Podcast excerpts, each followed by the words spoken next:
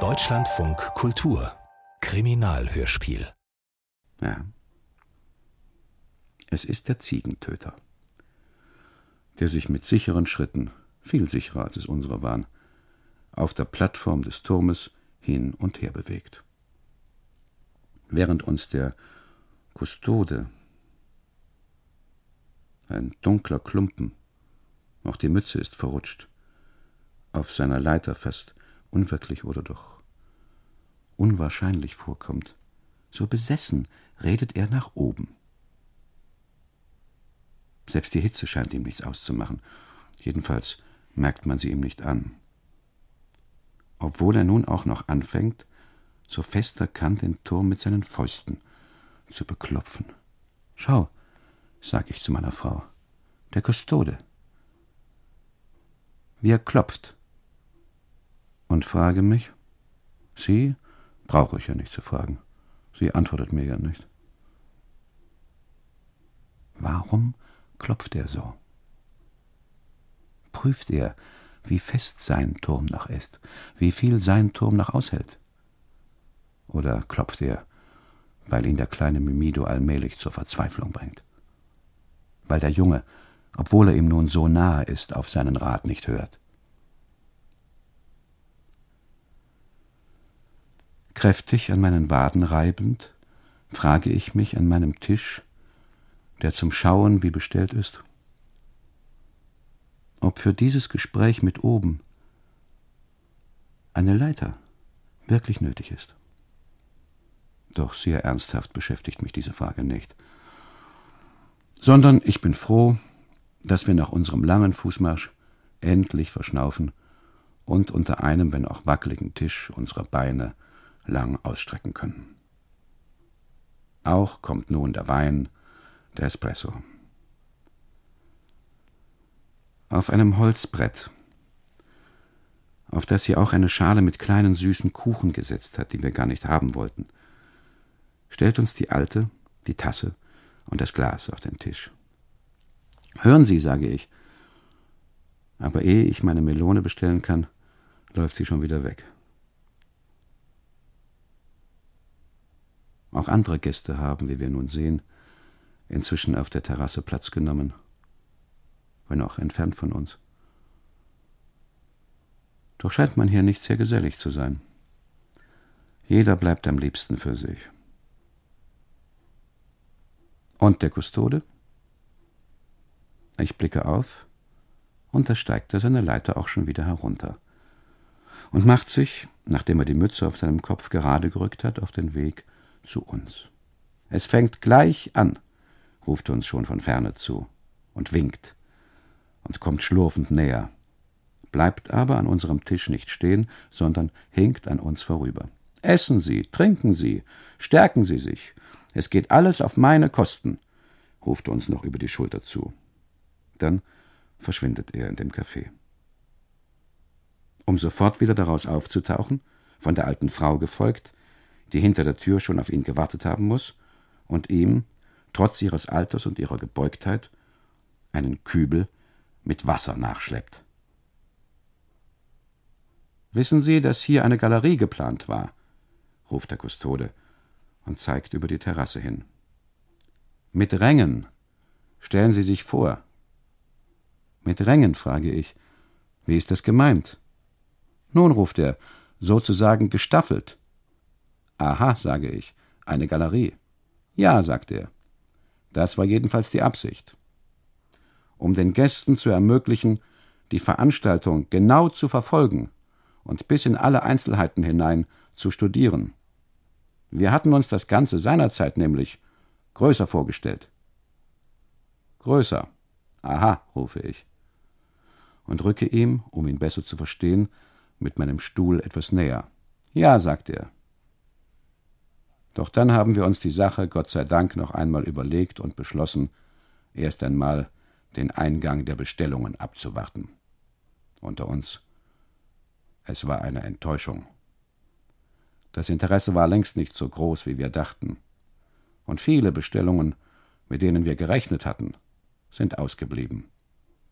Da haben wir von der Galerie dann eben abgesehen. Jetzt sind wir natürlich froh, dass wir sie nicht gebaut und wenigstens diese Ausgabe vermieden haben. Schauen Sie, wie wenig gekommen sind. Ist das nicht eine Schande? ruft er und zeigt kopfschüttelnd auf die vielen leeren Tische. Sie hatten also mehr erwartet, frage ich. Natürlich, ruft er, viel mehr. Nun, sage ich, an Ihrer Stelle würde ich mir keine Sorgen machen. Es hat ja noch nicht angefangen. Wer weiß, vielleicht kommen noch welche. Und auch im Café, das werden Sie noch nicht wissen.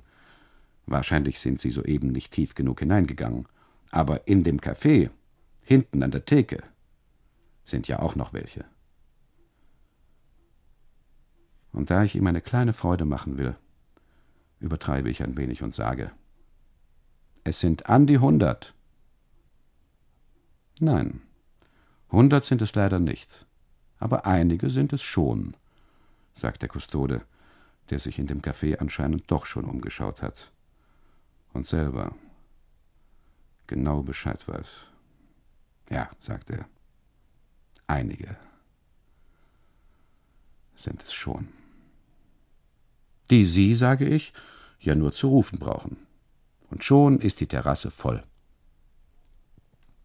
Nun, sagt er, indem er seine Krawatte abnimmt, ich freue mich zwar, dass Sie sich über eine Sache so viele Gedanken machen, die Sie ja eigentlich gar nichts angeht. Aber leider sind Sie mit Ihren Gedanken eben auch ziemlich ungenau. Denn erstens brauche ich Sie nicht zu rufen, Sie kommen von ganz alleine, und zweitens wird die Terrasse, auch wenn Sie alle da sind, leider immer noch nicht voll. Aber halb voll wird sie werden. Nun, halb voll mag sie vielleicht werden. Und das genügt Ihnen nicht, frage ich. Nein, ruft der Kustode laut, das genügt mir allerdings nicht. Aber was kann ich denn tun? Entweder ist das Interesse für die Veranstaltung nicht so groß, wie wir angenommen hatten, oder die Leute, die für die Vorbereitung der Veranstaltung verantwortlich sind, haben versagt. Ach, sicher haben die Leute versagt, rufe ich, weil ich annehme, dass er das lieber hört, obwohl ich ein Versagen der Leute natürlich nicht beweisen kann. Ich weiß ja nicht einmal,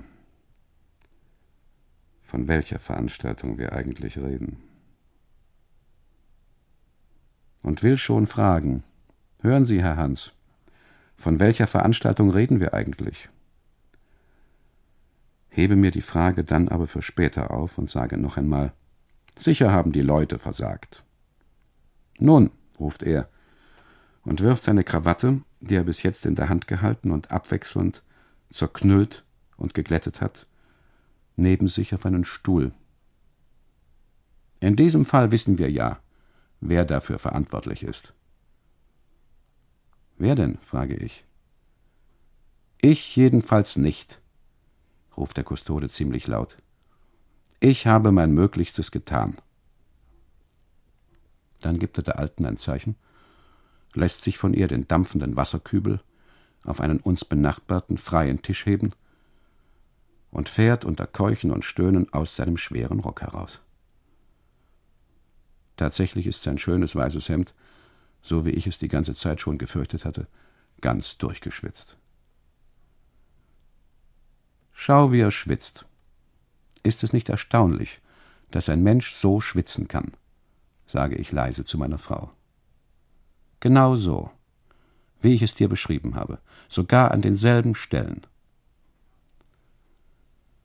Und da er zu uns herüberhört und ich den Eindruck vermeiden will, als spräche ich hinter seinem Rücken abträglich über ihn, sage ich noch einmal, aber nun viel lauter und an ihn selbst gewendet Schauen Sie, Herr Hans, wie Sie schwitzen. Ja, sagt er und schaut mit einem gewissen Stolz an sich herab. Da haben Sie ganz recht. Und Sie meinen wirklich, dass es krankhaft ist, frage ich. Hätten Sie nicht einfach die Jacke ausziehen sollen, als Sie soeben auf die Leiter gestiegen sind? Und da ich immer noch gern gewusst hätte, warum, aus Vorsicht oder aus Verzweiflung, er geklopft hat, sage ich noch. Wenn man so stark klopft, muss man bei dieser Hitze ja ins Schwitzen kommen. Wenn Sie wenigstens den Rock abgelegt hätten, rufe ich. Da hätten Sie sich das ersparen können, füge ich hinzu und zeige auf seinen Rock, der, um einen der hier üblichen breiten Menschen vorzutäuschen, an den Schultern dick wattiert ist. So ein heißes Klima, rufe ich. Und so ein dicker Rock. Aber ich habe Ihnen doch gesagt, dass ich keinen dünneren habe, ruft der Kustode nun fast schon ärgerlich und hängt seinen durchgeschwitzten, leicht dampfenden Rock über die Lehne eines Nachbarstuhls. Und da er schon einmal so nahe an unserem Tisch ist, nimmt er, ohne uns zu fragen, eine Handvoll von den süßen kleinen Kuchen und stopft sie sich in den Mund, während er zurück an seinen Kübel schlurft. Hast du gesehen? Der Rock ist genauso nass wie das Hemd, flüstere ich meiner Frau zu. Schau, wie schwer er ist. Und da er wieder herüberhört, rufe ich Ich habe nur gesagt, dass sich der Rock bei Ihnen ganz vollgesogen hat. Mit Schweiß, verstehen Sie? Das ist doch nicht gelogen, oder? Nein, ruft er, das ist wahr. Also darf man es sagen, frage ich, oder? Ja, sagt er, sagen darf man es. Na also, sage ich. Und? Nach einem Blick auf seine verschmutzten, oben schwarz behaarten Hände, die er, nachdem er sie eine Zeit lang kopfschüttelnd betrachtet hat, tief in den Kübel steckt, denke ich, dass er die süßen Kuchen, mit solchen Händen ja gar nicht essen dürfte. Und das gibt er, die Ärmel hochgerollt und tief über den Kübel gebeugt, dann auch zu. Ja, da haben Sie ganz recht, ruft er mit vollem Mund. Mit solchen Händen sollte man nicht essen. Da, ruft er und zieht seine Hände, um sie selbst noch einmal anzuschauen, noch einmal aus dem Sud heraus. Man könnte denken, ich hätte tagelang im Dreck damit gewühlt. Aber das stimmt nicht. Vor einer Stunde, so gegen sechs, sind sie noch ganz sauber gewesen. Alles ist eben staubig und schmutzig hier. Alles ist verdreckt. Und fängt, nachdem er in der Schürze der Alten ein Stück Seife gefunden hat, sich die Hände zu waschen an. Was ich Sie fragen wollte, sage ich. Werden wir hier eigentlich verstanden? Ich meine, versteht man mich? Oder kann ich offen reden? Und, um es noch deutlicher zu machen, zeige ich ziemlich ungeniert auf die Alte, die sich zwischen uns gestellt hat. Obwohl sie doch sehen sollte, dass wir miteinander reden oder uns der Entfernung wegen unserer Beobachtungen und Gedanken wenigstens zurufen wollen. Auch gibt es bei uns im Augenblick für sie ja nichts zu tun. Ach, die, ruft der Kustode und winkt ab. Die ist nicht wichtig, die können Sie vergessen. Und außerdem, da können Sie beruhigt sein, sagt er, und winkt nun sogar mit beiden, bis an die Ellenbogen eingeseiften Armen ab, versteht sie ja auch gar nicht Deutsch. Aha, sage ich. Da hat sie meine Frage also auch nicht verstanden. Nein, sagt er, die auch nicht. Und das, was wir jetzt reden, versteht sie das? frage ich, weil uns die Alte genau auf die Lippen schaut. Nein, das auch nicht, sagt er. Und selbst wenn sie Deutsch verstünde, würde sie es nicht verstehen, weil sie außerdem noch taub ist. Wie? Taub ist sie auch noch, rufe ich, und fange, angesichts von so viel Elend, plötzlich zu lachen an. Auch auf die Schenkel hätte ich mir fast geschlagen. So komisch finde ich die Alte nun. Da ist sie also taub, rufe ich immer wieder. Da ist sie also taub. Ja, sagt der Kustode, ohne selbst auf meine Heiterkeit einzugehen. Taub ist sie auch. Nun sage ich, nachdem ich noch eine Weile still in mich hineingelacht habe, es überrascht mich nicht. Ich hatte mir nämlich schon gedacht, dass etwas mit ihr nicht stimmt.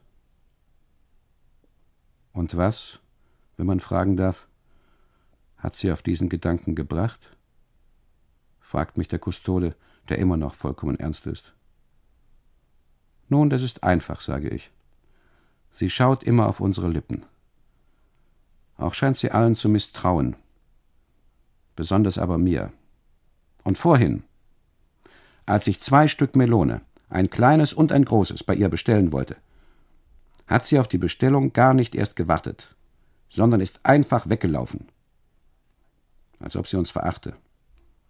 Dabei sind wir ja ihre Gäste. Ja, sage ich zu meiner Frau, das weißt du auch noch nicht. Aber drinnen auf der Theke liegt eine wunderschöne Melone die schon angeschnitten ist. Und ich hatte für jeden von uns eine Scheibe bestellen wollen. Aber leider wird wohl nichts daraus. Wer weiß, vielleicht ist es die einzige Melone hier. Vielleicht ist sie gar nicht verkäuflich, sage ich. Und muss noch einmal lachen. Und dann wieder zu dem Kustoden. Wissen Sie, dass ich auch jetzt den Eindruck habe, als ob sie uns am liebsten weg von unserem Tisch, vielleicht auf den Friedhof schieben möchte? Und muss bei der Vorstellung, dass uns die tief gekrümmte, klapperdürre Alte erst mich, dann meine Frau mit ihren langen, dünnen Armen tatsächlich auf den Friedhof schiebt, noch einmal lachen. Ich kann mir nicht helfen. Warum bedient sie denn die anderen Gäste nicht? Oder setzt sich nicht in die Küche, wenn sie eh schon taub ist und nicht Deutsch kann, frage ich. Nun, sie wartet natürlich, dass ich mir die Hände fertig wasche, sagt der Kustode. Ich habe ihr nämlich gesagt, dass sie das schmutzige Wasser wieder mitnehmen darf. Gesagt haben Sie ihr das, frage ich. Ja, hat sie es denn verstanden? Ja, mich versteht sie sagt der Kustode. Ich mache ja einfach Zeichen. Und warum muss sie das Wasser mitnehmen, frage ich. Wird es denn noch gebraucht? Das wohl nicht, sagt der Kustode. Sie wird es zwar mit in die Küche nehmen, aber dann wird sie es durch die Küche hindurch und hinten wieder hinaustragen und hinter dem Haus auf die Erde gießen, in der es dann versickert. Hinter dem Haus, wo die Busse stehen, frage ich. Ja, sagte er, da stehen die Busse. Aber das soll nicht unsere Sorge sein, weder die Busse noch was sie mit dem Wasser macht, ruft er. Und fängt, weil er mit dem Händewaschen nun fertig ist und schon einmal am Kübel steht, sich auch noch das Gesicht zu waschen an. Als wolle er daraus trinken, beugt er sich tief darüber und wirft sich mit vollen Händen das Wasser immer wieder ins Gesicht. Eigentlich sollte er dafür ja frisches Wasser nehmen. Doch wahrscheinlich gibt es das ja auch nicht. Oder eben nur sehr wenig, denke ich. Und schaue zu, wie er sein Gesicht bewässert. Und wie er es mit Seife einschmiert, bis alles gewaltig schäumt. Und dabei wird auch noch geredet. Greifen Sie doch zu, ruft er aus dem Schaum heraus. Greifen Sie doch zu. Immer essen und trinken Sie. Sie müssen, ruft er, essen und trinken. Und dann während er sich schnaufend und prustend den Nacken einseift. Auch hätten sie sich hier gefragt, ob sie die Veranstaltung, und hier zeigt er wieder zum Turm, um anzudeuten, aus welcher Richtung sie zu erwarten sei, in eigener Regie, falls man das sagen kann, aber natürlich kann man das sagen, durchführen, oder ob sie, wie das in solchen Fällen üblich sei, bei der Provinzverwaltung, wenn nicht gar in Rom, um Zuschüsse hätten einkommen sollen. Nun, ruft er mit einer besonders lebendigen, vielleicht sogar obszönen Gebärde, wir haben uns für die ehrenhaftere, wenn auch mühsamere Lösung entschieden und machen, wie Sie sehen, alles selber. Keine Zuschüsse, nichts, verstehen Sie, ruft er und zeigt, während ich aus der Ferne plötzlich ein eigenartiges Geräusch, wie Zirkusmusik, vernehme oder doch zu vernehmen glaube, noch einmal zum Turm hinauf. Aber natürlich verstehe ich, sage ich, und schaue aus Höflichkeit gleichfalls noch einmal zum Turm.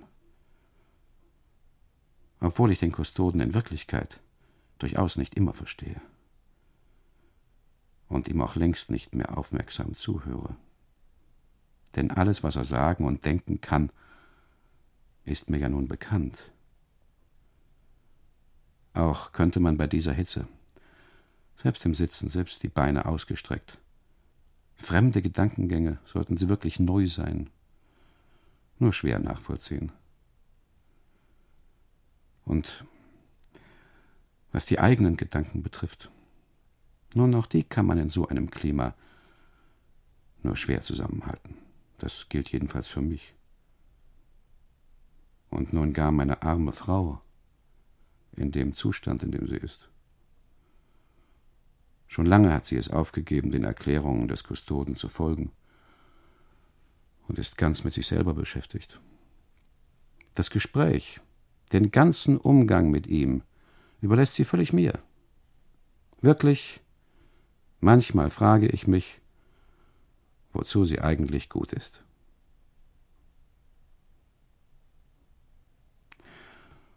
Während die Alte, die ja auch noch da ist, wenn wir auch immerzu an ihr vorbei oder über sie hinwegreden, den Äußerungen des Kustoden, besonders wenn er zum Turm zeigt, genau folgt und sich bemüht, sie zu entziffern.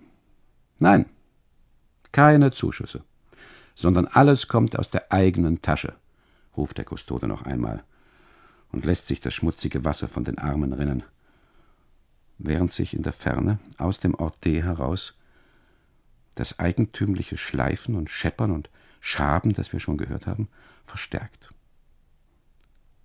Und in dem Moment, als ich gerade rufe, warum setzen Sie sich nicht zu uns? Erscheint aus einer Seitengasse des Ortes heraus, in einer Wolke von weißem Staub, ein kleiner Menschenzug. Ein Menschenzug in einer Ortschaft, man stelle sich das vor, die wir eben noch für leer, für tot, für ausgestorben hielten. Wie man sich doch täuschen kann. Nur ruhig, sage ich zu meiner Frau, die gleich nach dem ersten Blick rascher zu atmen beginnt und tiefer in ihren Sessel hineinkriecht.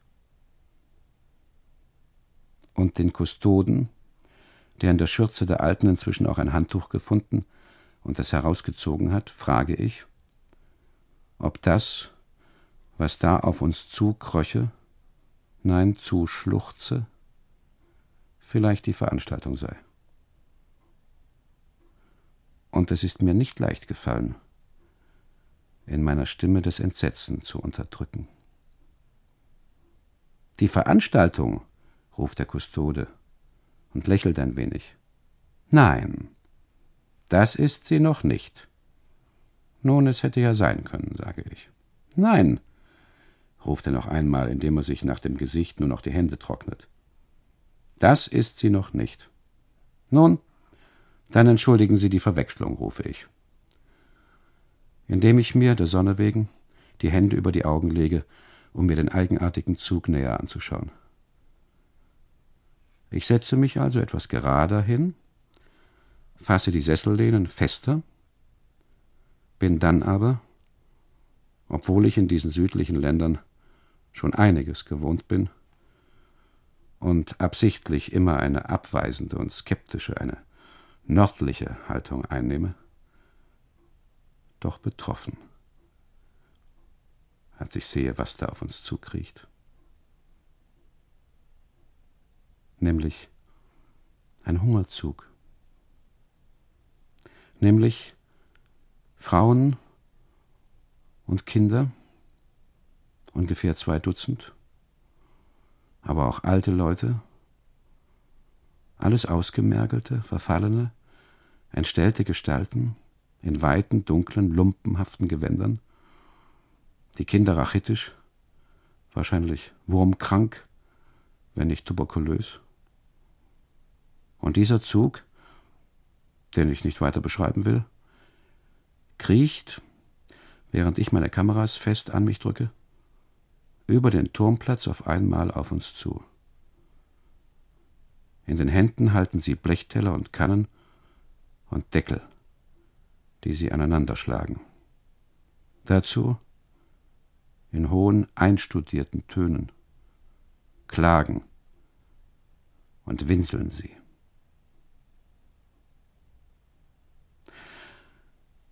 Also, wenn es nicht die Veranstaltung ist, sage ich zu dem Kustoden und versuche mein Erschrecken zu verbergen, was ist es dann? Erklären Sie. Nun, sagt der Kustode, indem er sich mit einem Handtuchzipfel rasch noch die Ohren trocknet. Die Veranstaltung ist es jedenfalls nicht. Sondern was ist es, frage ich. Etwas anderes, sagt er.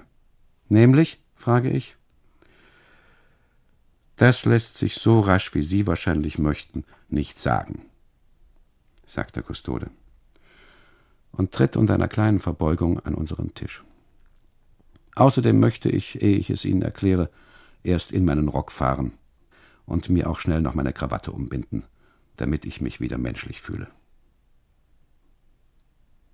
Und dann, nachdem er sich die Krawatte umgebunden hat und in seinen Rock gefahren ist und mit seiner Hilfe seine frühere Breitschultrigkeit und Robustheit wiederhergestellt hat, stellt er sich hinter den freien Stuhl neben uns, schweigt aber immer noch.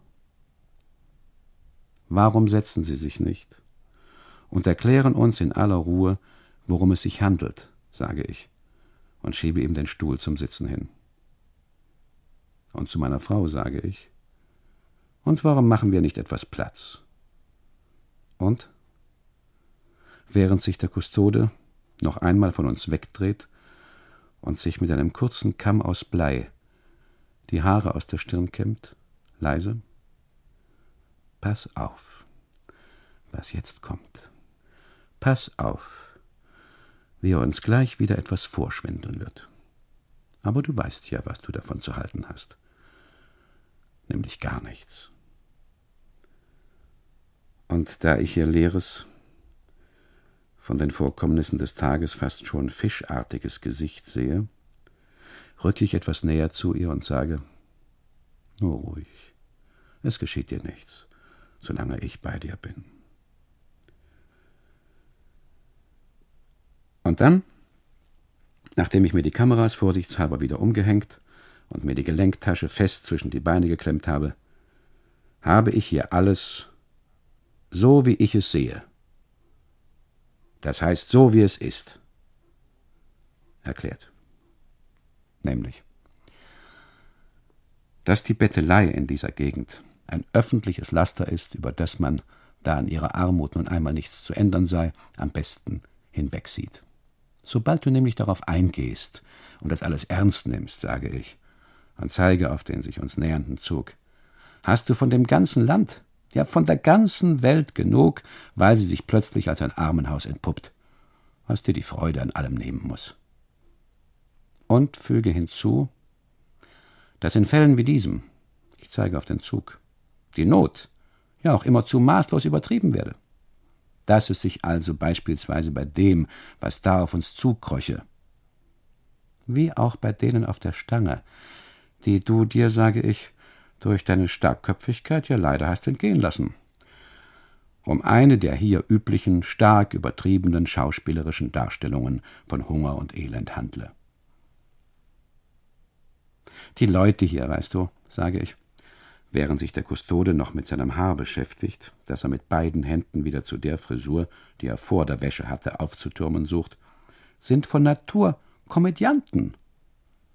und verstehen, was wir schon lange verlernt haben, ihre Gefühle, besonders aber ihre Leiden, vortrefflich nach außen zu bringen und sie dabei eindrucksvoll aufzublähen, fantastisch zu vergrößern.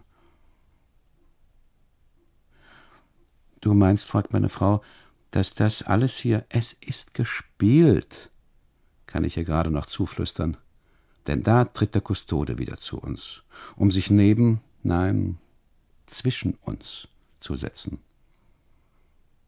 Tatsächlich schiebt er, obwohl ich die ganze Zeit neben meiner Frau gesessen habe, seinen Stuhl rücksichtslos zwischen sie und mich. Trennt uns, drängt uns auseinander. Moment mal, rufe ich. Danke, sagt er, es geht. Erlauben Sie mal, rufe ich. Wieso denn? sagt er. Nun, sage ich, und rücke, da er nun einmal sitzt, ein wenig von ihm ab. Nun, wie ich sehe, sage ich, sind Sie nun wieder frisch. Ja, sagt er. Jetzt bin ich wieder frisch. Nun, in diesem Fall können Sie uns jetzt vielleicht das da, sage ich, und zeige auf den Zug, erklären. Was soll es? frage ich. Wenn es nicht die Veranstaltung ist, die Sie uns versprochen und von der Sie stundenlang geredet haben, was ist es denn dann? Da ruft der Kustode, nachdem er sich in sein nasses Tuch hinein schnell noch die Nase geputzt hat. Aber dass es nicht künstlich ist, geben Sie doch jetzt zu. Oder nicht? Und was ist es? frage ich noch einmal, indem ich den traurigen Zug rasch überblicke. Menschen, sagt er. Nun, sage ich und muss ein wenig lächeln. Menschen. Menschen. Jawohl, sagt er. Sie meinen von hier? Ja, sagt er. Aus der Gegend. Nun, sage ich, und lache noch einmal auf, während meiner Frau das Ganze, wie ich sehe, schon lange peinlich, schon lange unerträglich ist. Ich meine, nicht tot, wie Sie sehen, sondern es bewegt sich, sagt der Kustode und dreht, um die Bewegung anzudeuten, mit der Hand wie an einem Rad. Und erklärt uns, während sich mir die Stirn, sowohl vor Hitze wie auch von dem Anblick des Zuges, immer mehr mit Schweiß bedeckt und der Zug immer unfehlbarer auf uns zukriecht, dass es sich dabei natürlich, worum sonst, um eine Demonstration, eine Manifestatione der elendsten und der ärmsten der Gegend handelt, welche ich, sagt er, eigenhändig ausgewählt und zusammengestellt und für heute hierher bestellt habe. Und warum, frage ich, haben Sie sie zusammengestellt? Weil jemand, sagt er, sie zusammenstellen musste. Eine Demonstration, rufe ich und lache ein wenig auf. Ja, sagt er. Eine Demonstration. Und als ich einwende, dass eine Demonstration in der Ortschaft D an ihrem verschmutzten Rand ja ganz sinnlos, wenn nicht lächerlich sei, da sie in der Menschenlosigkeit ja unbeachtet bleiben müsse, weil, rufe ich, es ja keine Zeugen gibt, welche davon Notiz nehmen könnten. Richtet sich der Kustode auf seinem Stuhl ein wenig auf und antwortet Wir. Also ich und meine Frau seien ja da. Wir sähen sie ja. Wir seien die Zeugen.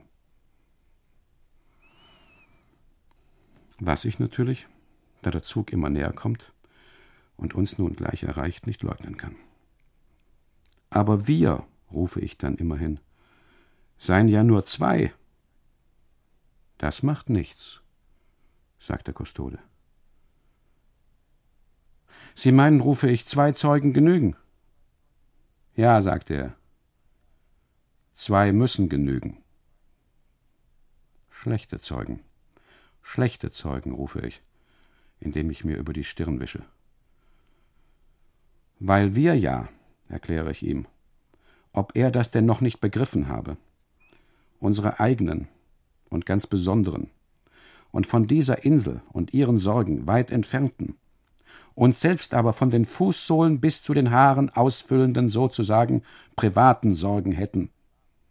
Zum Beispiel bin ich, sage ich, in einem lebensentscheidenden Punkt von meiner Frau hintergangen worden. Wie können Sie da annehmen, rufe ich, dass uns eine öffentliche Demonstration von Fremden. Hier unterbricht er mich. Ich habe Ihnen ja schon gesagt, dass wir eigentlich mit mehr Leuten gerechnet hatten, sagt er. Aber da es sich um die erste Veranstaltung dieser Art in D handelt, muss man sich eben mit dem begnügen, was man an Publikum hat. Und dann kämen, sagt er, ja auch gleich noch die aus dem Café und würden alles studieren und in sich aufnehmen und fotografieren. Und da lohne es sich dann schon. Aha, sage ich, es darf also fotografiert werden. Ja, sagte er, fotografiert darf werden. Und Sie haben sie zusammengestellt, frage ich und blinzle meiner Frau zu. Ganz recht, antwortet er.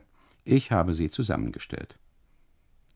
Heißt das nicht, rufe ich und runzele die Stirn, dass der ganze Zug gespielt ist? Aber in keiner Weise, ruft er. Ich meine, sage ich, dass das Elend hier groß ist, ist uns nicht unbekannt. Das ist uns schon immer bekannt gewesen, wenn auch nur. Ja? fragt er. Nun sage ich, eben vom Hörensagen.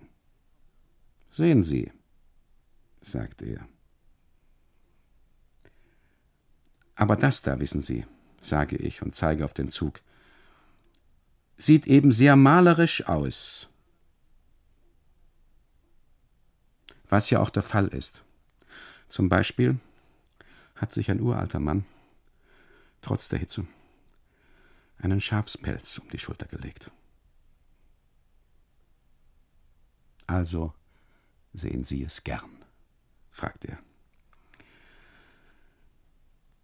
Nun, sage ich und klopfe wie soeben meine Frau mit den Fingern auf den Tisch und will die Frage schon verneinen, doch da er den Zug ja zusammengestellt hat und ich ihn nicht kränken möchte, sage ich dann nur, nun, gerne. Also sehen Sie es nicht gern, fragt er und schiebt sich, um sich besser über das heiße Gesicht fahren zu können, seine Haare aus der Stirn. Nun, sage ich, wissen Sie, gerne, nicht gerne. Und fühle, wie mir bei dem Gedanken, dass das Elend dieser Menschen wirklich so groß sein könnte, wie der Zug es darstellt, der Schweiß in den Nacken läuft. Und wogegen demonstrieren Sie? frage ich, um die Sache rasch abzuschließen. Gegen die Leiden, sagt der Kustode. Und gegen welche, frage ich? Gegen die menschlichen, sagte er. Die kleinen und die großen. Dann demonstrieren sie gegen vieles, sage ich. Und nach einer kleinen Pause, wenn nicht, rufe ich gegen alles.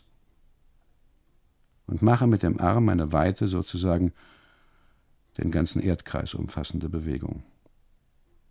Ja, so ungefähr, sagt er. Und gibt mir einige Beispiele. Fangen wir, sagt er, beim Alltäglichen an. Entschuldigen Sie, wenn es also banal ist. Dass Sie also gegen die hohen Mieten und die hohen Preise, die Sie niederhielten, demonstrierten, gegen die Arbeitslosigkeit, die ihre Existenz das Niveau einer tierischen nie übersteigen ließe. Aber auch gegen die Hitze und die Kälte, die Dürre und den Regen, sowie gegen eine Erde, die keine Früchte und ein Meer, das keine Fische mehr hervorbringe. Und dann natürlich, sagt er, gegen die hauptsächlichen Krankheiten wie gegen den Tod ganz allgemein.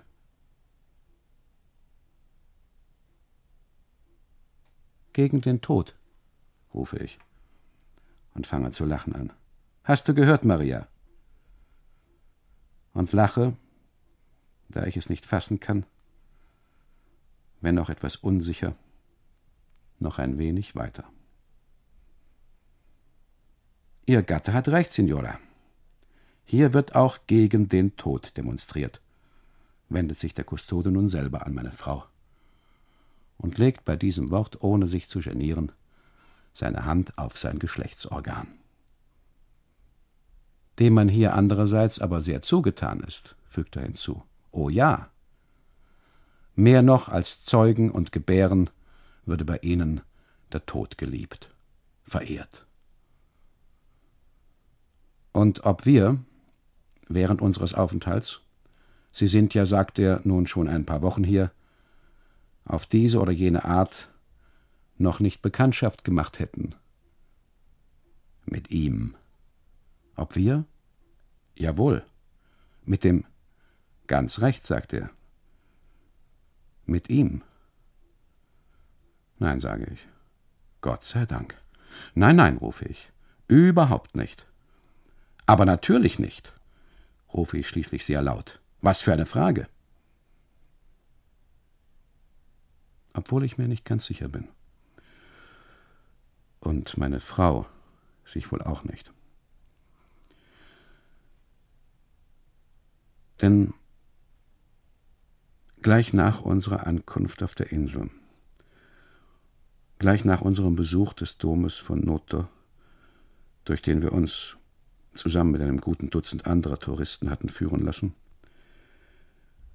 als wir den Barockbau, frühes 18. Jahrhundert, durch die linke Seitenpforte, die in einen Park führt, gerade verlassen hatten und unser Führer uns auf die zwischen den Eichen und Pinien und Zypressen verborgenen Trümmer des Baptisteriums aufmerksam machte, haben wir, meine Frau und ich, allerdings in der Dämmerung, aber noch deutlich sichtbar,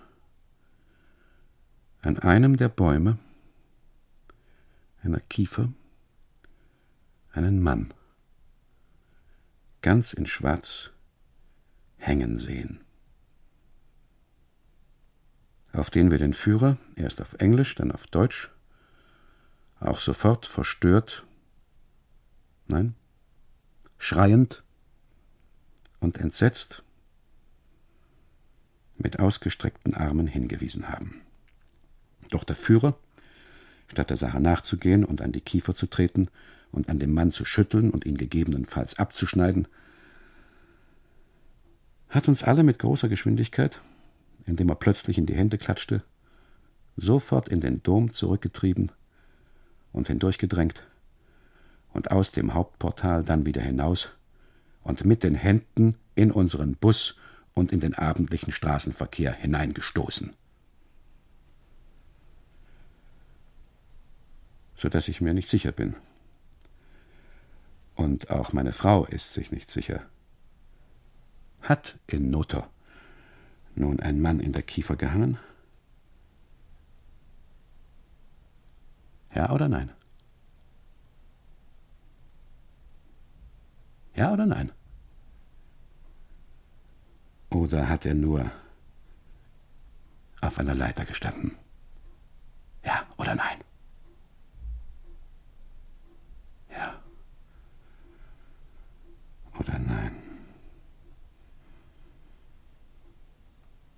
Doch warum sollte gegen Abend in einer Kiefer ein Mann auf einer Leiter stehen?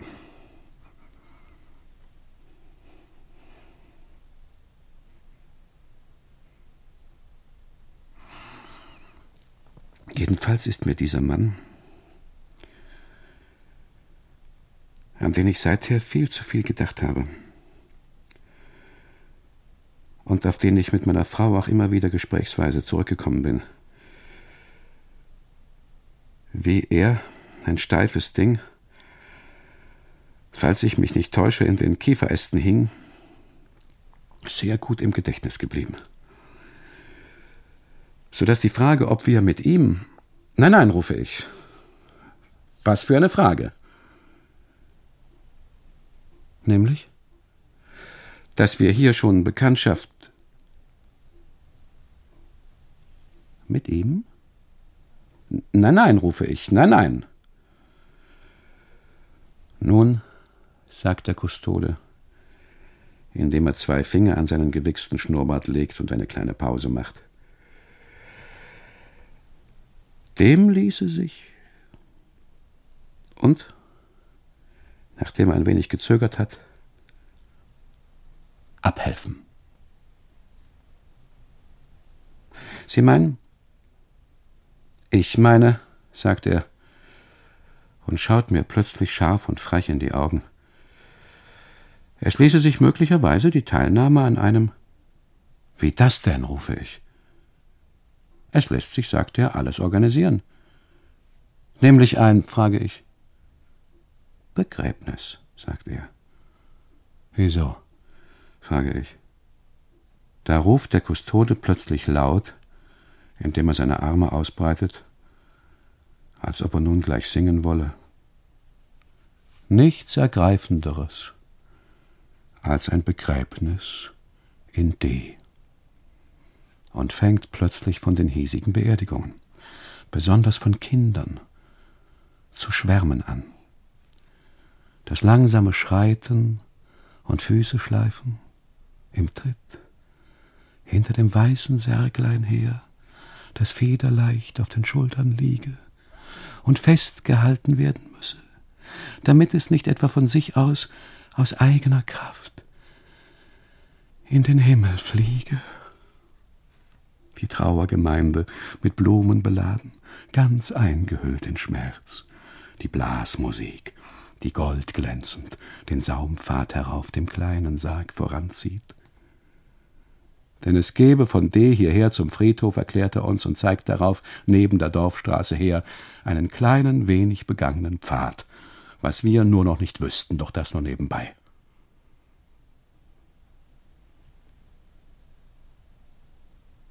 Das Brüten der Sonne auf der Erde, das der Köpfe über die Welt, die Rührung an dem, über das frische Grab, über den ringsum den Priester, der die Soutane hochgerafft plötzlich in die Knie breche und singe. Ja.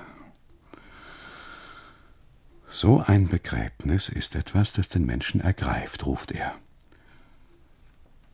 Und hat seine Pfote noch immer auf seinem Geschlechtsteil liegen.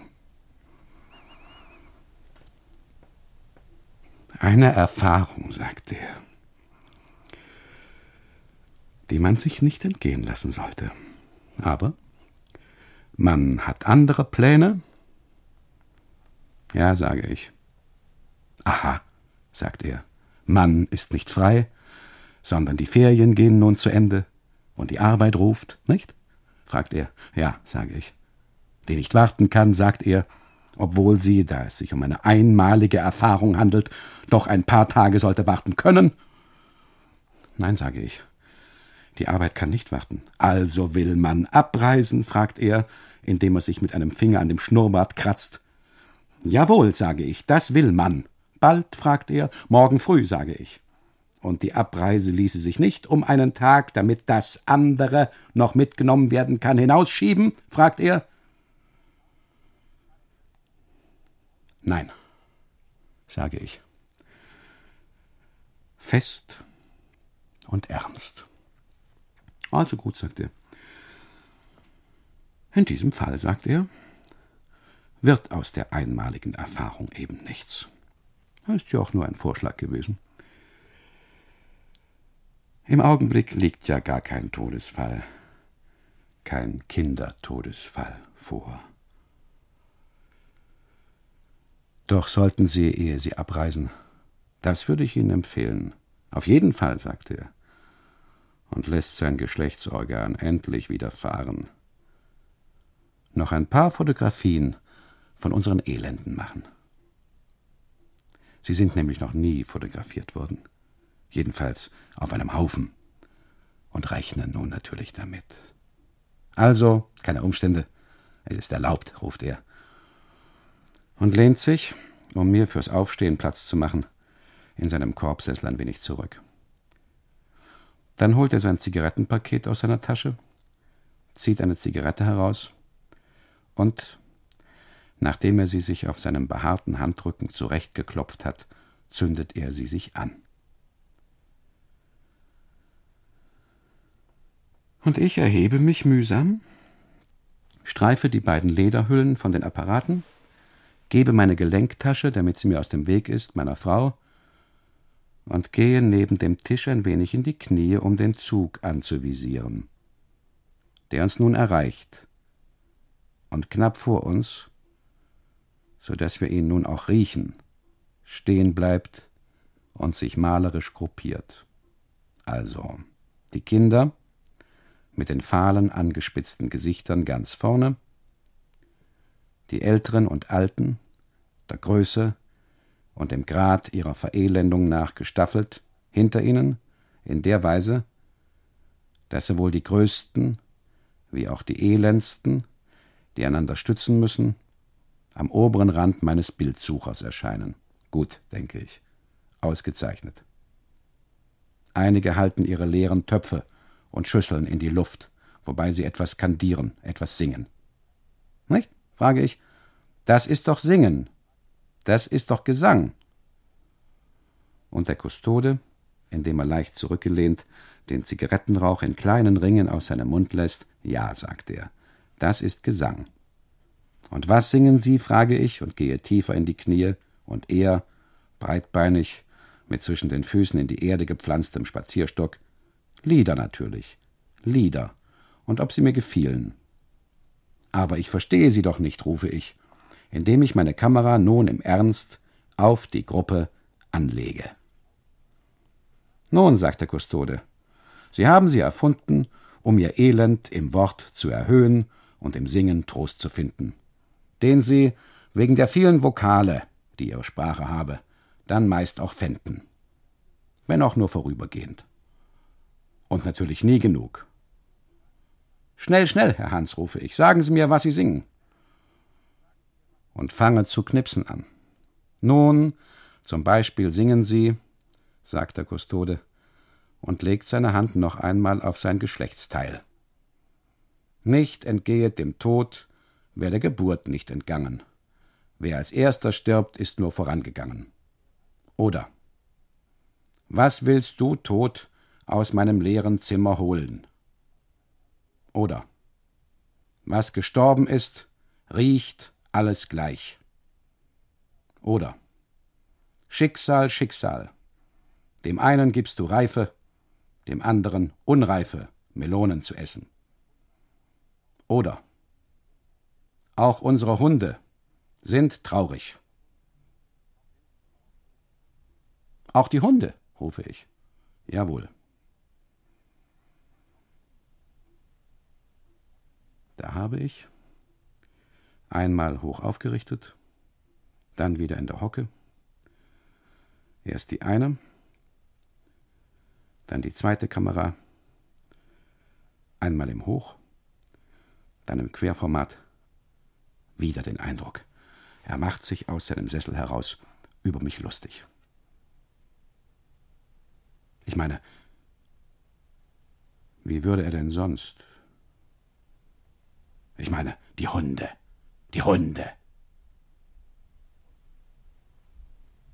Aber er besteht darauf, sie sängen auch die Hunde sind traurig.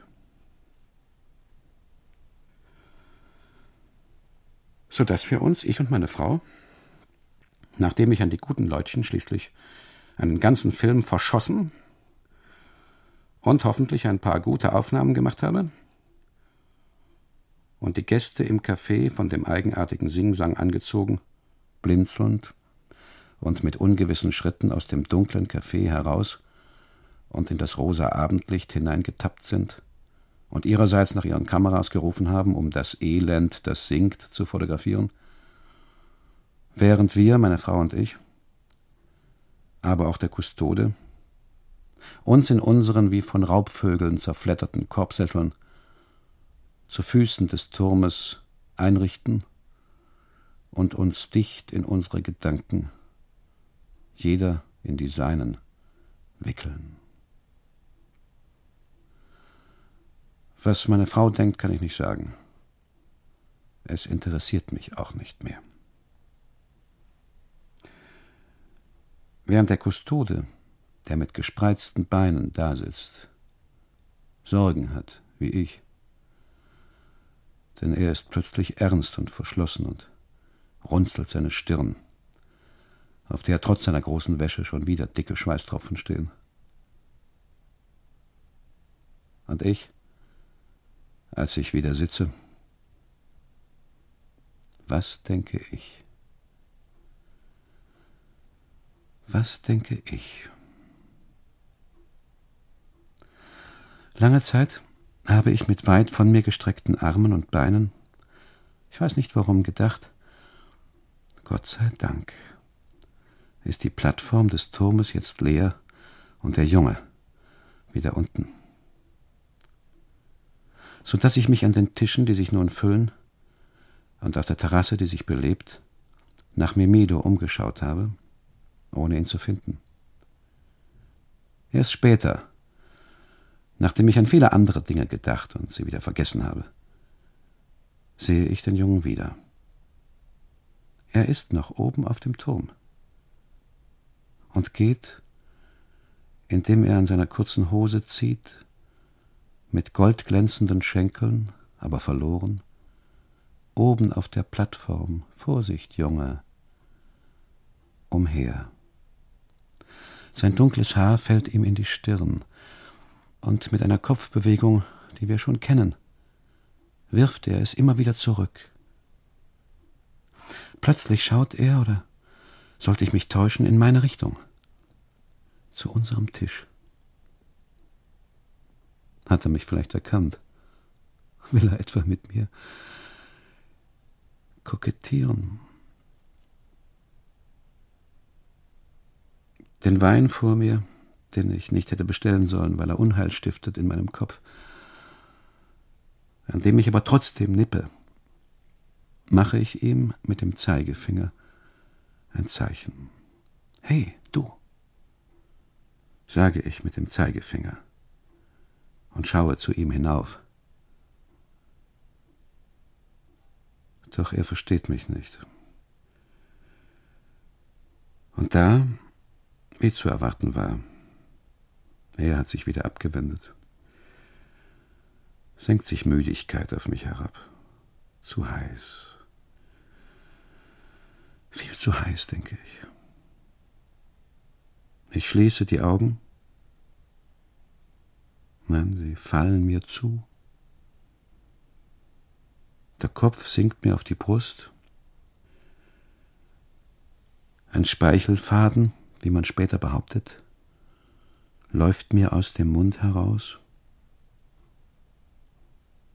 Tatsächlich. Ich schlafe fast ein. Da eine Flucht durch den Friedhof nicht möglich ist, suche ich dem Kustoden in den Schlaf hinein wegzulaufen. Aber schon holt er mich ein. Aufwachen, Dottore, ruft er und stößt mich an. Ja, was ist? rufe ich. Und fahre zusammen und reiße meine Augen auf. Che cosa fa? Vergognoso, flüsterte mir leise zu als hätte ich etwas Unerlaubtes, ja Obszönes getan, das in unserer Umgebung keinesfalls bekannt werden darf. Ja, frage ich, was habe ich denn gemacht? Sie haben, flüstert er, geschlafen. Nicht doch, sage ich, doch gewiss. Ich habe es selbst gesehen, sagt er, indem er mich scharf anschaut.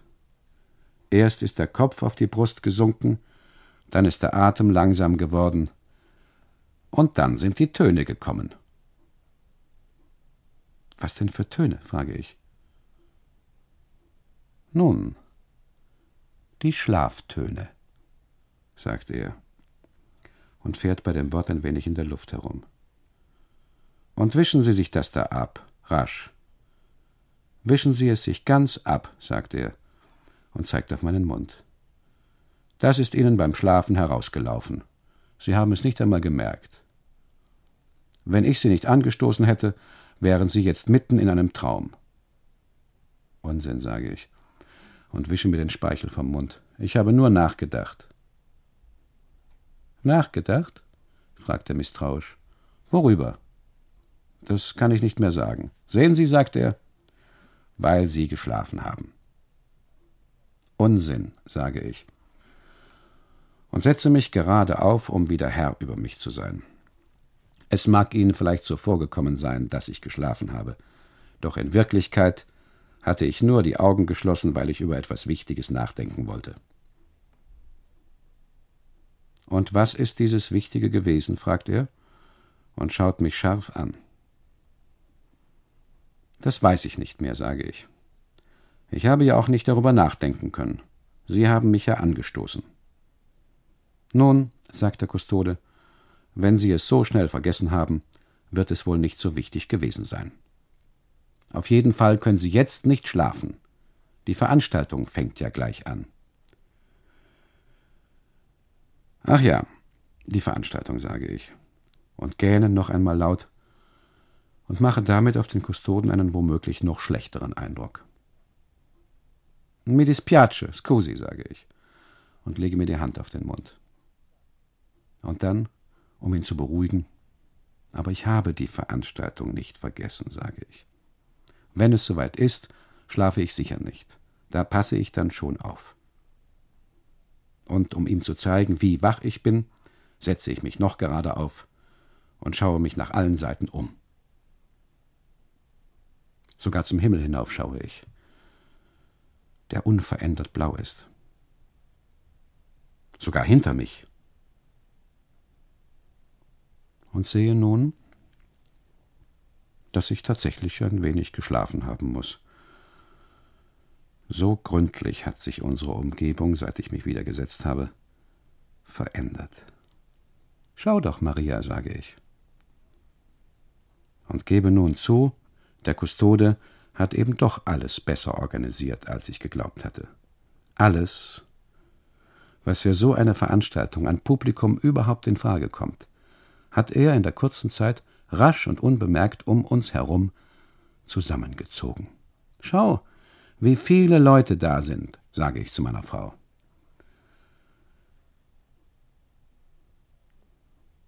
Und wirklich ist das Publikum, das zusammengekommen ist, viel zahlreicher als ich es mir in meinen kühnsten Berechnungen hatte träumen lassen. Die Tische, die Stühle, sogar der Erdboden, alles ist besetzt, belegt. Offenbar hatten die Leute in dem Café also noch dichter gestanden, als mir erschienen war. Doch es ist natürlich zweierlei, ob man, wie eingelagert, in einem niedrigen, für uns schwer durchschaubaren Raum steht, oder ob man, ins Freie getreten, sich bei ordentlichem Licht über eine weite und gut übersehbare Fläche verteilt. Im Freien, sage ich zu meiner Frau, sieht man dann, es sind mehr, als man im Dunkeln dachte. Du hast dich bekleckert, sagt meine Frau und zeigt auf mein Kinn.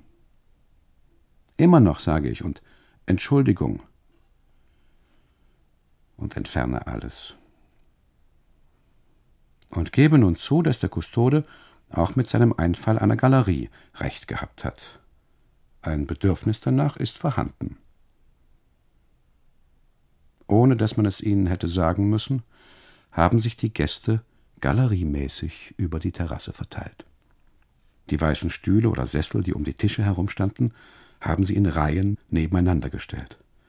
Und da der Boden nicht ganz eben ist, sondern vom Turmplatz zum Café hinauf leicht ansteigt, hat man den Eindruck einer natürlichen Galerie, so wie sie dem Kustoden wahrscheinlich vorgeschwebt hatte. Und schließlich, als man sah, es sind zu wenig, sind doch noch andere Stühle. Kleine, wackelige Metallkonstruktionen mit dünnen Beinchen, aus dem Café heraus oder von hinter dem Café hervorgeholt worden, um die Ränge auszufüllen und die Reihen zu verlängern. Und auf diesen Stühlen hocken sie nun. die Herrschaften aus den überentwickelten Ländern, die sich aus mir unbekannten Gründen hierher haben einfliegen lassen. Alle haben sie nun, obwohl es noch sehr warm ist, ihre schwarzen Röcke übergezogen und ihre schwarzen Krawatten umgelegt, das Kreuz hohl, die Augen weit aufgerissen, die Beine lang von sich gestreckt, sitzen sie hinter uns. Auch sie, übernächtig, falls sie nicht sogar leicht fiebern. Und ihre Arme, die wie meine lang sind, baumeln bis zum Boden herab, in das staubige Gras hinein. Viele haben sich ihre Gläser mit dem Wein, den Likören, ihre Tassen mit dem Kaffee von der Theke mitgebracht, um die Zeit bis zum Beginn der Veranstaltung, von der noch nichts zu sehen ist, leichter zu überbrücken. Um sie jederzeit zur Hand zu haben, haben sie die Gefäße neben sich auf die Erde gestellt, um dann und wann daran zu nippen. Sogar das Interesse der Ortschaft selbst scheint endlich erwacht zu sein. Denn auch Einheimische sind nun unter uns und verschlingen voll Gier ihre eigenen bleichen Kuchen. Während die auswärtigen Besucher, die auf Stühlen sitzen, nicht zu bewegen sind in die süßen, aber letzten Endes doch recht trockenen und einfältigen Kuchen auch nur hineinzubeißen. Was ich schließlich, weil ich die Wortlosigkeit zwischen uns nicht mehr ertrage, dann auch sage. Siehst du, sage ich zu meiner Frau, die anderen Leute von auswärts essen die Kuchen auch nicht. Ich will gehen, sagt meine Frau. Doch an Gehen ist, selbst wenn wir es wirklich gewollt hätten, nun nicht mehr zu denken. So groß ist das Gedränge nun. Immer mehr Zuschauer kommen aus der Ortschaft, teils einzeln, teils in Gruppen. Sind sie hier, winken sie auf Zehenspitzen weiter entfernte Neue heran, denen sie zurufen, sich zu beeilen, es fange nun nämlich an. Was fängt an? Keiner sagt es uns, aber wir fragen auch keinen. Überhaupt wird nur wenig geredet. Dabei kennen sich manche hier offenbar aus und wissen, was gespielt wird, während andere eher ratlos sind und sich fragen, ob es recht war zu kommen. Auch die blutigen Kinder sind plötzlich wieder da. Verstört, die Hände tief in den Taschen, ziehen sie, die Köpfe gesenkt, der Sicherheit halber meist in Paaren, durch die Stuhlreihen hindurch und steigen, ohne sich zu entschuldigen, über Tassen, Gläser, Füße. Manche von den Gästen kennen sie, rufen sie, winken sie näher, flüstern ihnen ein paar Worte zu, stecken ihnen Münzen in die Hände oder Kuchen in die weit geöffneten, immer essbereiten Münder andere legen ihnen die Hände auf den Kopf oder kitzeln sie mit einem Halm am Ohr. Verwirrt und verlegen schließen die Kinder die Augen und lassen alles über sich ergehen. Auch Mimido ist plötzlich wieder da. Hatte ich ihm nicht eben noch zugewinkt? War er nicht auf dem Turm gewesen? Hat er das Zeichen, das ich ihm gegeben habe, vielleicht doch erkannt? Jedenfalls ist er wieder unter uns. Der beliebteste von allen. Grau gewordene oder kahle Köpfe werden durch seinen Anblick leichter. Man dreht sich nach ihm um, man deutet mit den Fingern auf ihn. Und einer sagt es dem anderen, dass Mimido in kurzen Khakihosen und einem weißen Hemd unter uns erschienen ist. mit Strohsandalen an den Füßen.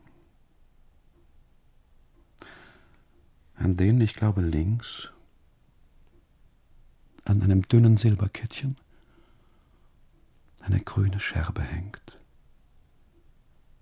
Sehr ernst, sehr nervös, in deinem Alter, Junge, lächelt er angestrengt, tänzelt durch die Galerie beantwortet alle Fragen mit Kopfschütteln lässt sich aber an den Händen, den Armen, am Nacken und am Kopf, wenn auch verlegen, anfassen, betasten. Manchmal setzt er fast zum Sprechen an, zu einer längeren, etwas wirren Rede, die er sich schon lange zurechtgelegt hat. Versinkt dann aber wieder in sich selber, lächelt auch nicht mehr, sondern zieht, innerlich weit entfernt, an allem Ernst vorbei. Da, im Laufe seines Ganges, sieht er mich an meinem Tisch und kommt mit ausgestreckter Hand auf mich zu. Una sigaretta, per favore, sagt er, ohne mich anzuschauen. Eine Zigarette. Ich schüttelte den Kopf. Ich rauche nicht, lüge ich. Tatsache ist, ich will nicht, dass er raucht, dass er es sich angewöhnt. Ich erkläre ihm auch warum. Es würde dir schaden, Mimido, sage ich, und drohe ihm scherzhaft mit dem Finger, während meine Frau, der das Gespräch peinlich ist, von uns wegschaut zu ihrem Turm hinauf. Ich versuche dann, dem Jungen mit meinen Händen, die ich strecke und schließe und aufeinanderlege, den Schaden, der vom Rauchen kommt, auszumalen, vorzuführen. Also seine Lungen deute ich an, sein Herz, seine Nerven. Non capisco, sagt er. Perché non capisci? frage ich und erkläre ihm, dass, wenn er viel rauche, er auch nicht mehr wachsen würde, sondern so bliebe, wie er ist, ja vielleicht wieder kleiner würde, wieder zusammenschrumpfte. Ob es statt zu rauchen da nicht vernünftiger sei, eine Kleinigkeit zu sich zu nehmen. Ein paar von diesen kleinen Kuchen, und, an meine arme Frau, an ihre kalte Schulter gewendet, sage ich, Warum drehst du dich denn weg? Warum bietest du dem Kleinen nicht ein paar von unseren Kuchen an?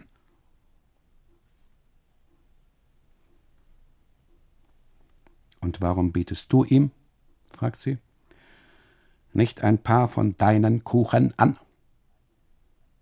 Ich? rufe ich. Warum sollte ich sie ihm denn anbieten?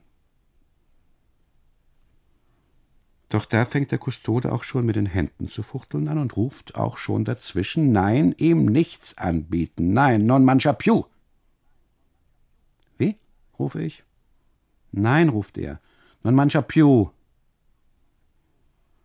So dass wir ihm nichts anbieten. Und obwohl er nun ganz nah neben mir steht und meine arme Frau immer noch zu ihrem Turm hinaufschaut, streiche ich ihm auch nicht über das Haar oder über die Arme. Ja, aus einer seltsamen Scheu schaue ich ihm nicht einmal ins Gesicht. Der Kustode ist da ganz anders. Meine Schüchternheit kennt er nicht. Er packt den Jungen einfach am Ellenbogen, zieht ihn sich einfach heran, stellt ihn sich einfach zwischen die Schenkel, hält ihn mit den Schenkeln einfach fest. Wissen Sie, fragte er mich, dass er nicht einmal das Alphabet kann. Nicht einmal den Anfang. Ist das möglich, rufe ich. Aber gesund ist er, ruft er. Kerngesund. Nur eben etwas mager. Ja, sage ich. Mager ist er schon. Da sagt der Kustode, aber schauen Sie sich seine Zähne an. Nicht immer bloß die Rippen.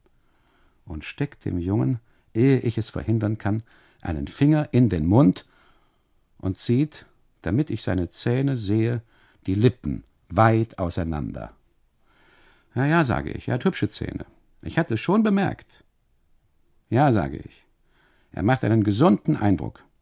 Nicht wahr? sagt der Kustode, indem er seinen Finger wieder aus dem Mund des kleinen Diagonale herauszieht und an seiner Hose abwischt. Erinnern Sie sich, was ich Ihnen über ihn gesagt habe? Dass er nicht Deutsch kann, frage ich. Unsinn, sagt er. Dass sie wie die Tiere sind, die Wilden. nur eben viel weniger nützlich. Meinen Sie, frage ich. Natürlich, sagt er. Was sonst? Ich sage es ihm aber nicht. Ich lasse es ihn fühlen. Und legt dem Jungen seine Pfote auf die Schulter, um noch ein wenig an ihm zu kratzen. Und sagt dabei mit beschwörender, eintöniger Stimme: Mimidu, ein tapferer, ein braver Junge. Un ragazzo, ruft er plötzlich, che non ha paura, vero?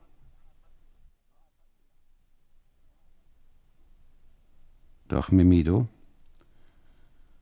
dessen Augen, vielleicht wegen des eintönig blauen, noch immer von Sonnenlicht übergossenen Himmels, vielleicht auch wegen der Eintönigkeit, mit der aus so großer Nähe mit ihm gesprochen wird, inzwischen zugefallen sind, antwortet ihm nicht. Nur seine Lippen zittern. Ho detto che non ha paura,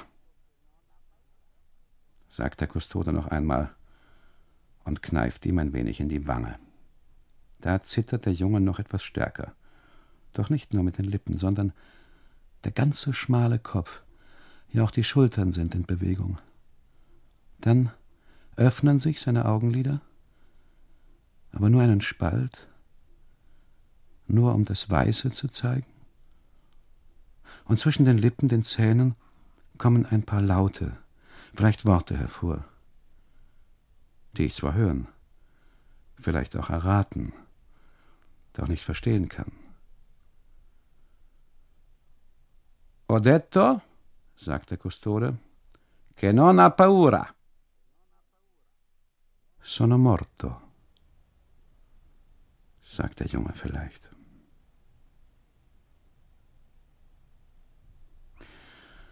Hier seine Beschreibung, so wie er an unserem Tisch steht, zwischen den Kustodenschenkeln. Größe vielleicht 1,50 Meter. Gewicht vielleicht 90 Pfund.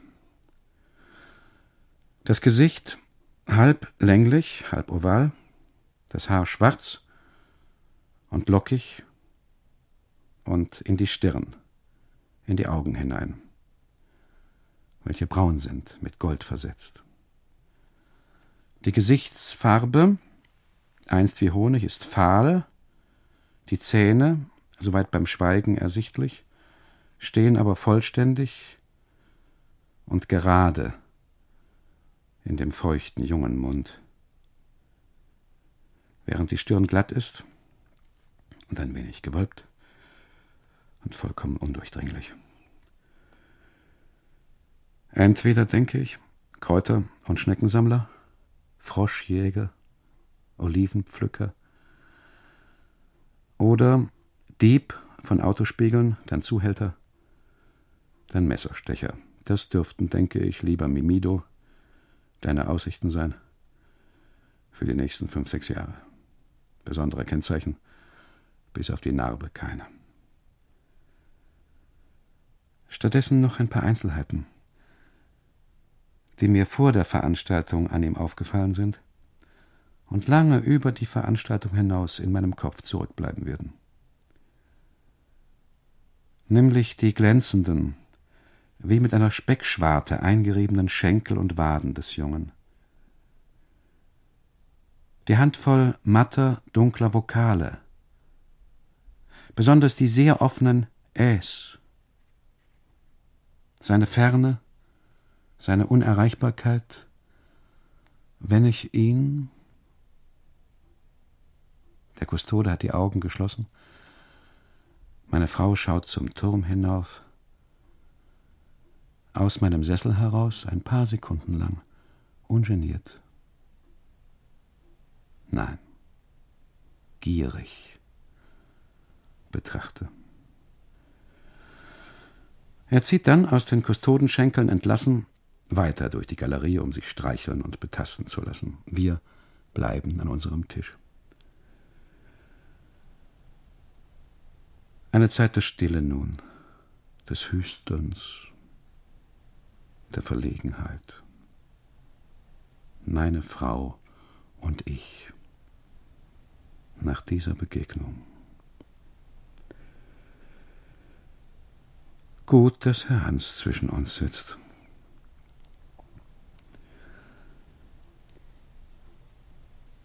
Doch können wir uns, ich und meine Frau,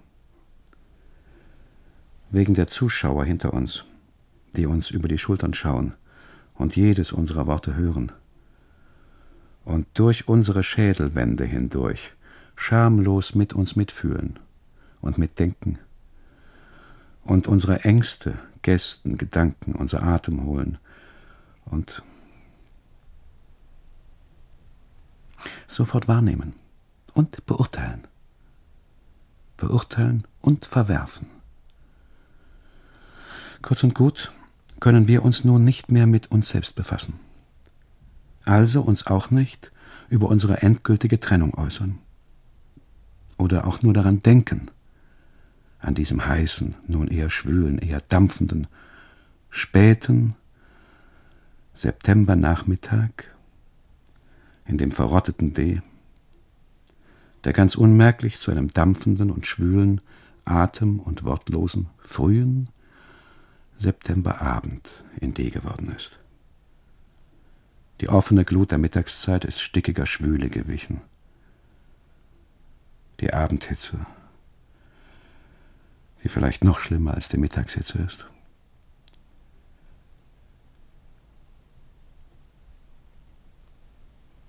Und ich wäre verloren, wenn ich nicht. Ich mache das dann immer so. Ich erzähle mir dann immer die Geschichte des Augenblicks, der gerade vorliegt. Ob ich nun schlaflos im Bett liege oder verzweifelt auf einen Anruf warte oder wie jetzt mit meiner armen Frau und dem anderen widerwillig an einem Korbtisch sitze.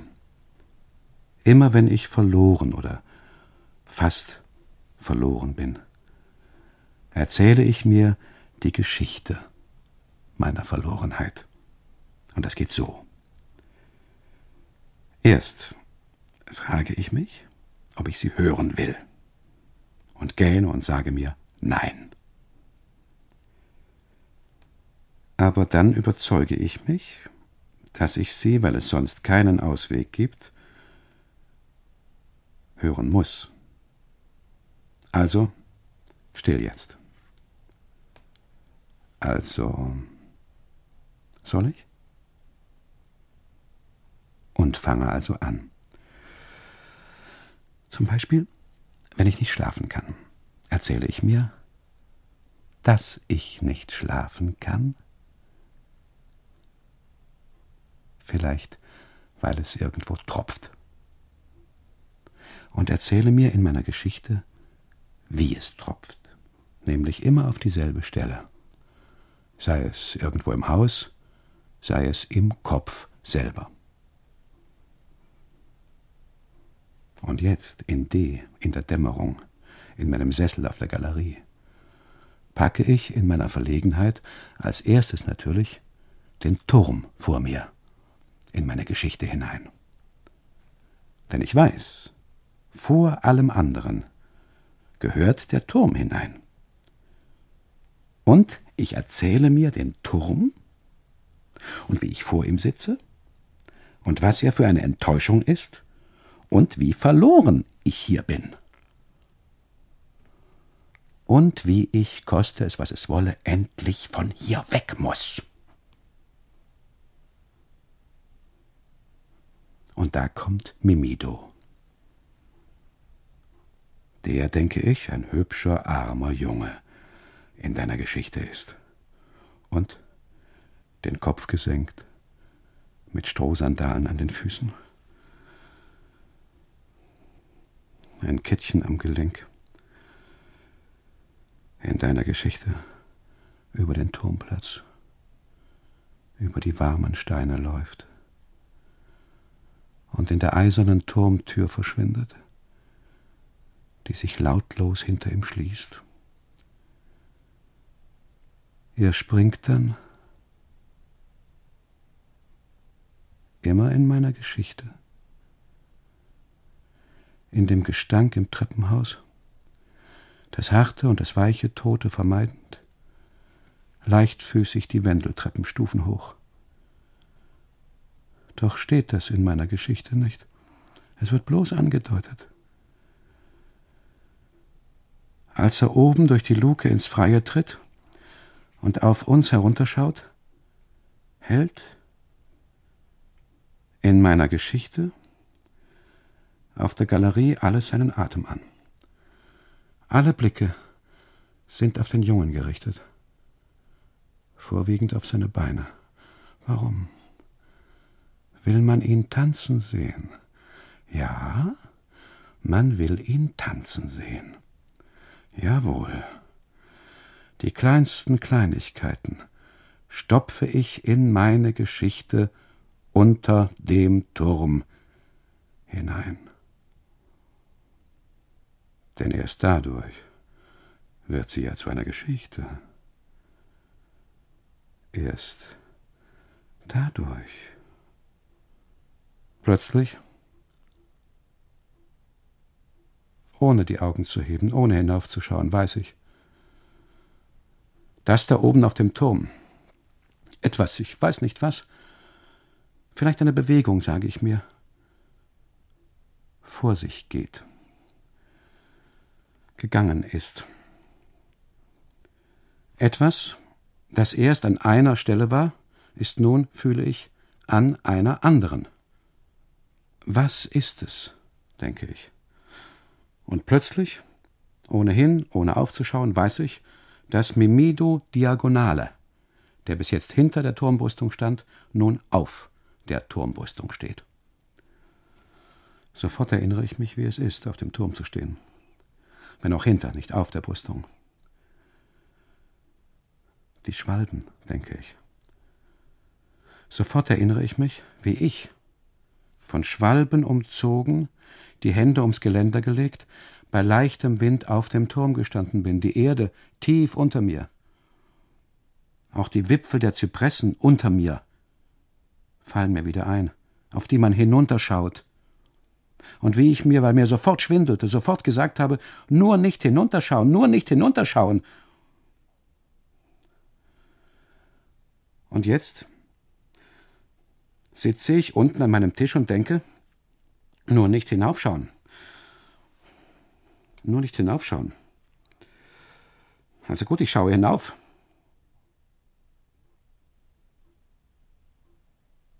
Und alles ist so, wie ich dachte.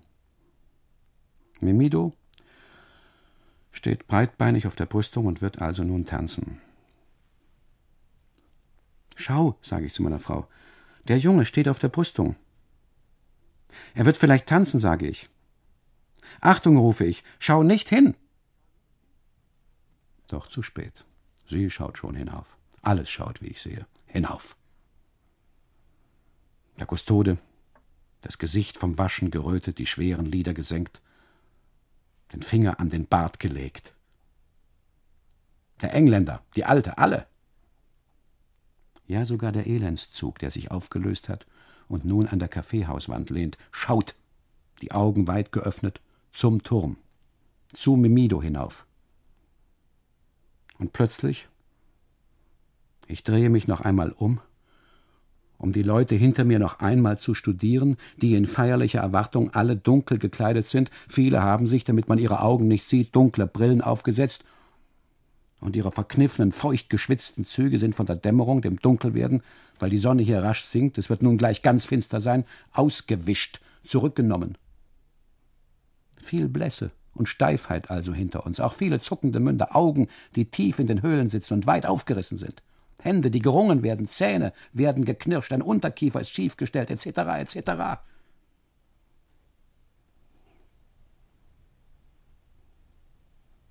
Und da beim Anblick der stygischen Gestalten, durch die Ahnung der Nacht, die kommt, wird mir zu meinem unaussprechlichen Entsetzen klar, dass in D an diesem schwülen Abend alles auf eine eindrucksvolle, vielleicht erschütternde, womöglich künstlerische Vorführung des Todes. Auf eine Todesnummer hofft. Jawohl. Alles hofft, seien wir ehrlich, dass der Junge nicht tanzt, sondern springt.